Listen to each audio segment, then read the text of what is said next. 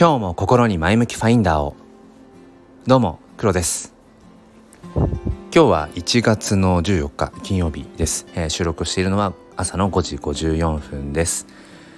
えー、最近あの必然性っていうものにうんついてしょっちゅう考えていて、えー、それについてお話をしていきたいと思います。このチャンネルは切り取った日常の一コマからより良い明日への鍵を探していくチャンネルです。本日もよろしくお願いいたします。ということで、まあ、早速本題なんですけれども、まあ、必然性っていうものをすごくこう大事にしてるんですね。で必然性って何かっていうともう何て言うんでしょう。必ずそうなるべくしてなるみたいな、言葉だけを読み取っていくとすごくこう硬いというか、うん、揺るがない何かみたいな結構ギチギチな感じがしちゃうんだけれどもまあ僕は勝手にその必然性って言っておきながら自分のこのまあなんだろう、うん、思いっていうのかな、まあ、どういうことかっていうと、うん、そこになんかきちんと意味とか理由ってものがあるかっていうことだけなんですね。うん、その行動をとる意味理由は何なの？とかうんそれって要は他者がどうこう言ったからとかじゃなくて自分がそれを選択してそれをしようと決めたことなのかどうかとか、うん、なんかそういうことを僕は必然性ってなんかその形容してるんですね。で例えば先日も話したんですがあの毎週土曜日朝5時半からこの「前向きファインダーライブを」まあ、定期的にそのライブやる時間として、まあ、設定してやっていたんですね。ただうーんなんかある時からそこに必然性がない気がしてしまってでちょっとややこしいんですけど僕はそのライブ配信というものに偶発性を求めてるんです。偶発性まあ必然性の対義語ですよね。うん、偶発性。たまたまそれが起きた、うん、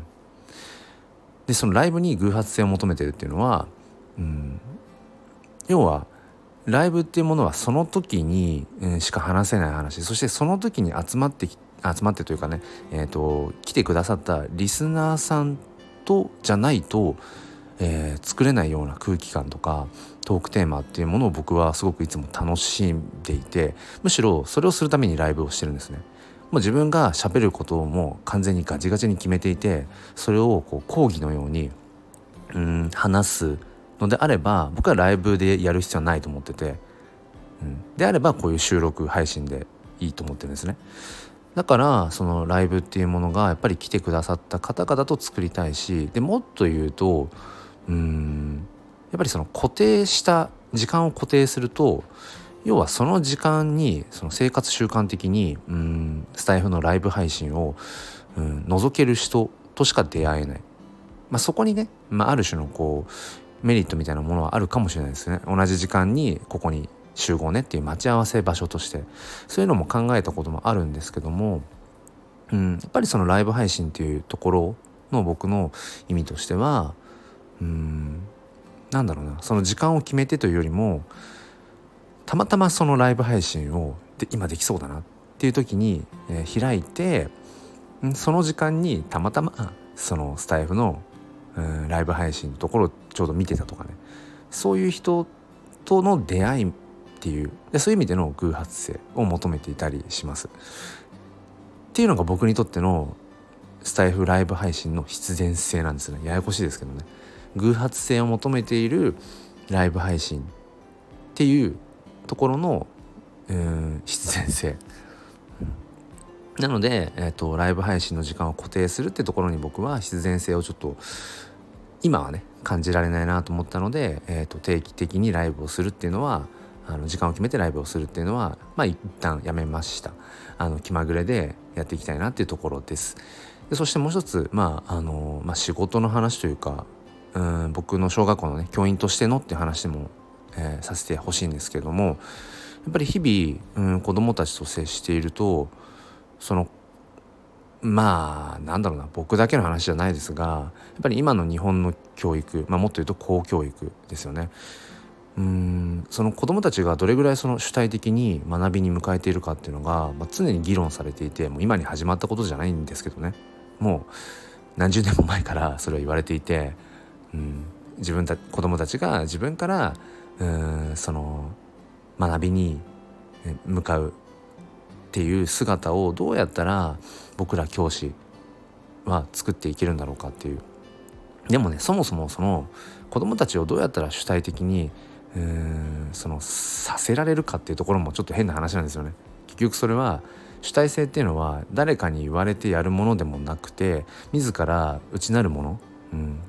要は内発的動機。その行動する理由とか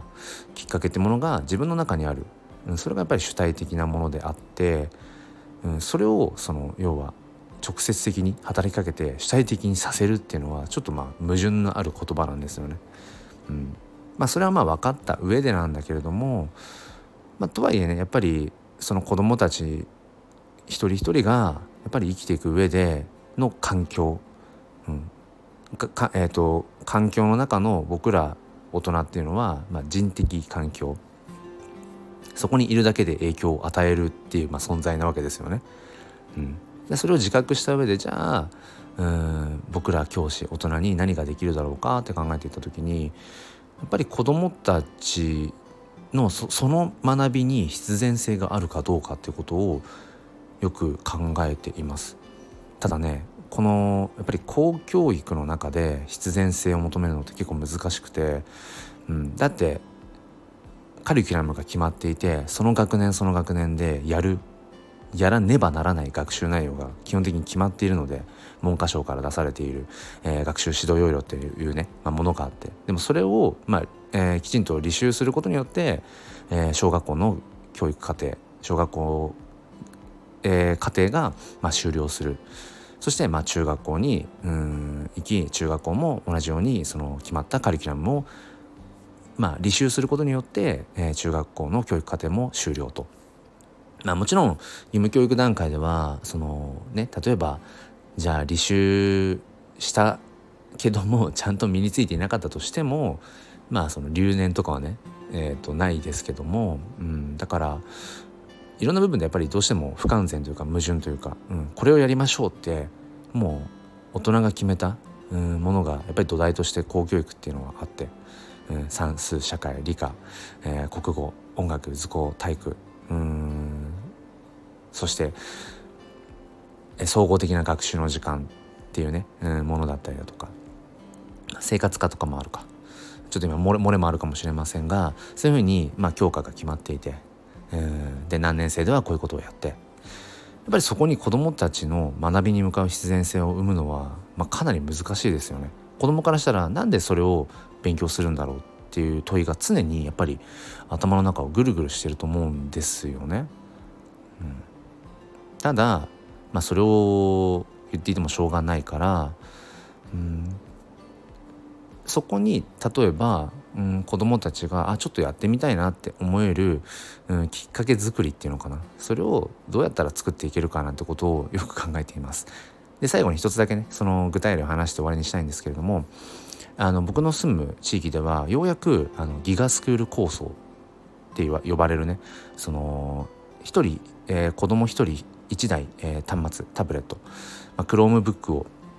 うんまあ使うっていうね、えー、それがようやく導入されて、まあ、だいぶ遅いと思うんですね全国的に考えると。でその時にただただ Chromebook を子どもたちに渡しても例えば YouTube が見たいとかなんかそのタブレットでできるゲームがしたいってなってしまうんだけれども例えばそこにうんじゃあ、えー、今度授業参観で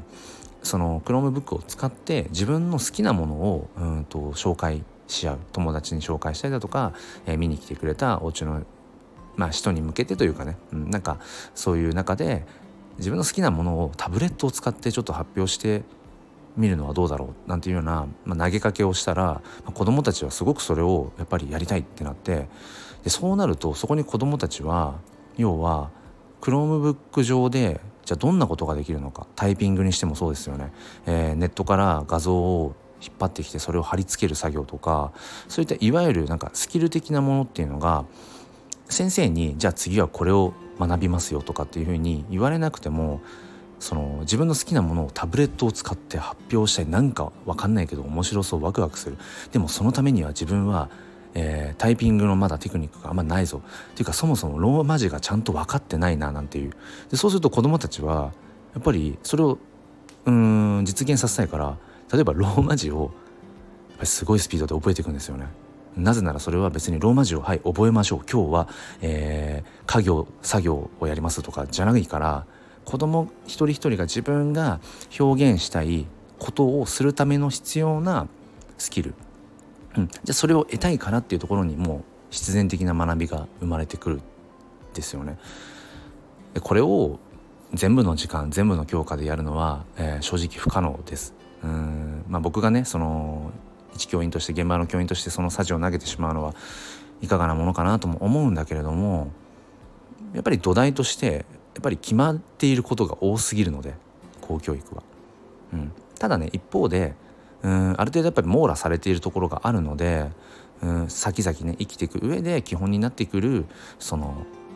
考え方とか知識とかっていうもの、うん、なんかそれをまあ横断的にね網羅するっていうところも一つあるしやっぱりそこの教育水準の高さっていうのは、まあ、世界的に見ても高いと思うし、うん、でもやっぱり忘れちゃいけないのは一人一人目の前の子どもたちがうん今目の前でね子供が向き合っているものに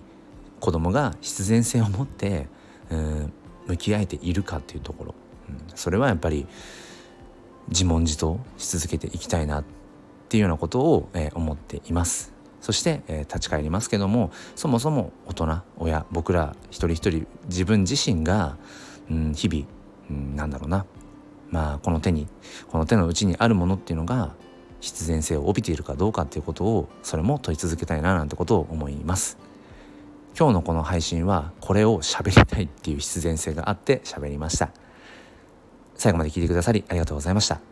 それでは今日も良い一日をお過ごしください。ではまた。